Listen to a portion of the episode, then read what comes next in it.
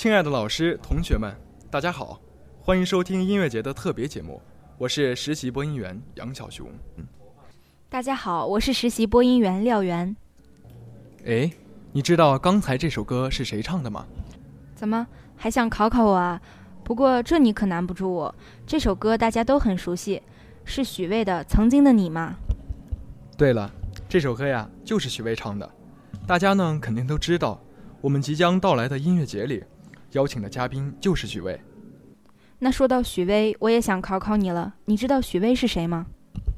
当然了，为了我们的音乐节，我可是还专门了解过许巍的。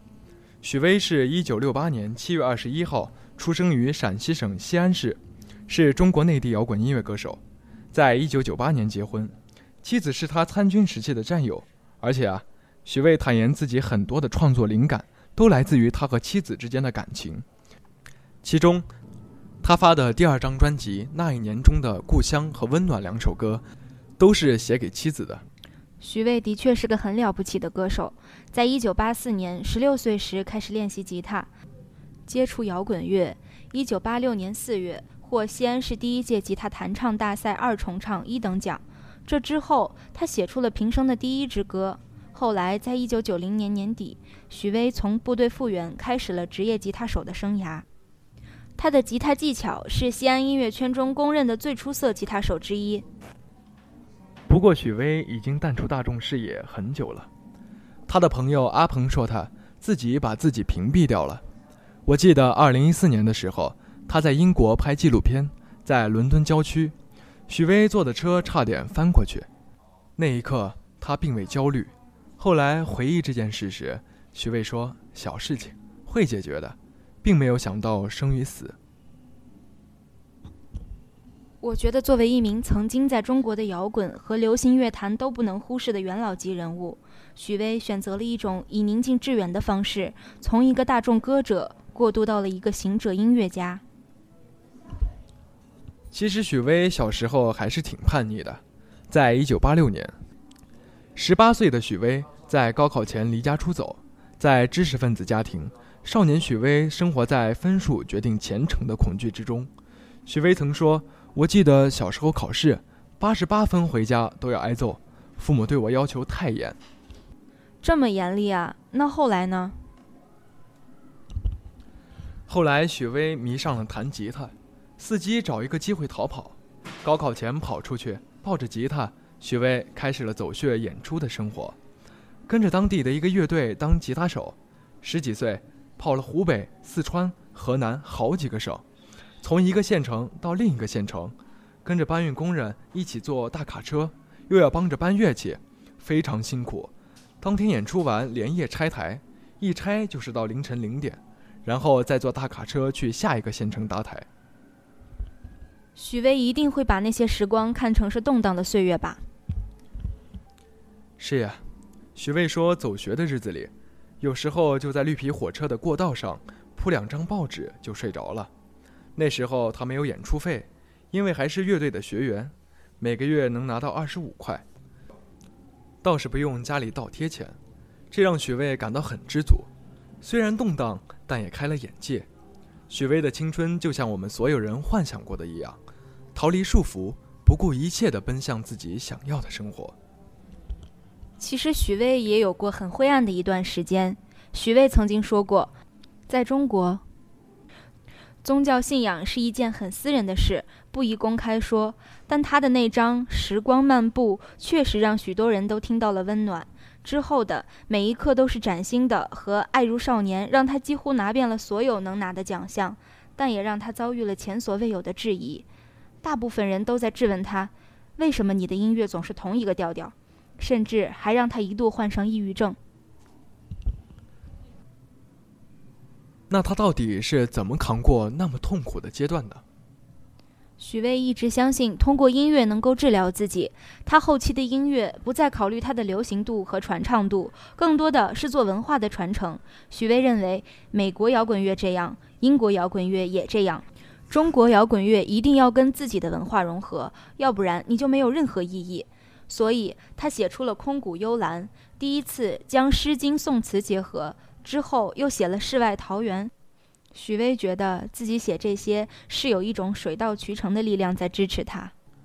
我在了解许巍的时候，看到有篇报道这样说：许巍曾经在晚报上看到一篇文章，上面说对治疗帕金森症，音乐有着药物所起不了的作用。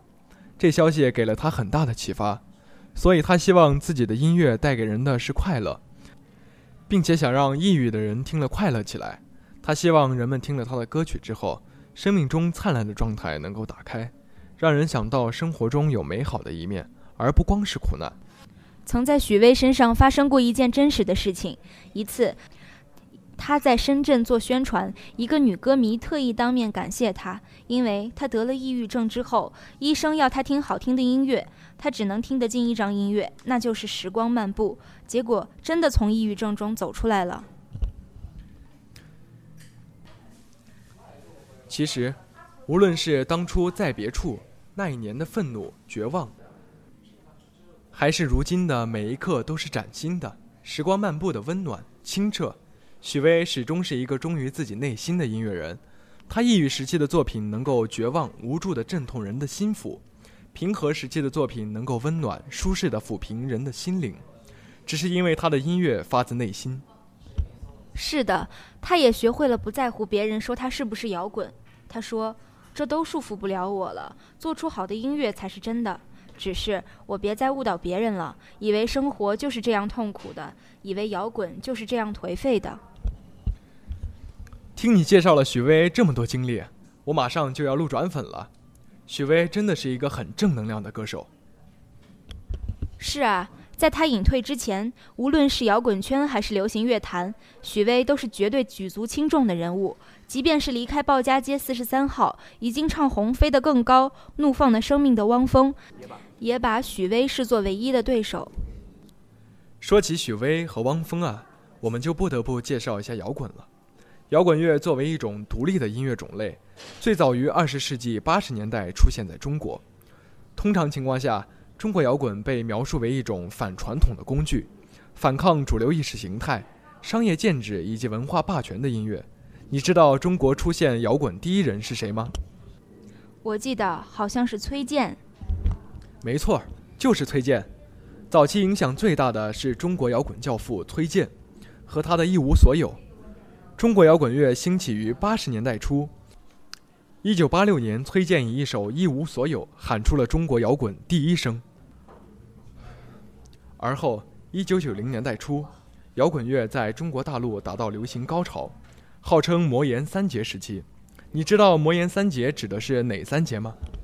当然知道了。我特别喜欢摇滚乐，所以也对摇滚有所了解。魔岩三杰为张楚、何勇和窦唯。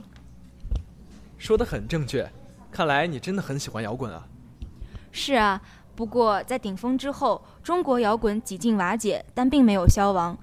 九十年代末活动的地下乐队还有地下婴儿、清醒乐队。幸好近几年中国摇滚出现复苏迹象，摇滚乐队异常活跃，在各种演出中都可以看到摇滚乐队的身影。那目前中国摇滚最有势力的唱片公司是哪一家呢？目前来说是嚎叫唱片。其实中国摇滚被描述为一种反传统的工具，一种次文化，反抗主流意识形态的音乐。所以喜欢摇滚的人多半不是一般的追星族，而是想用歌声倾诉一种生活和思想。看来我对摇滚的误会很深啊！一开始我也很排斥摇滚，觉得不够主流。可现在听你这么介绍过后，反而觉得自己以前对摇滚似乎有些误读。嗯，很多人都对摇滚精神并不能完全理解。我希望通过今天我们的介绍，能够让更多的人了解摇滚，了解许巍。今天的节目就到这里了，感谢本期编辑王帆、赵然。策划李晨。想要继续了解许巍和音乐节的话，我们下期节目再见。再见。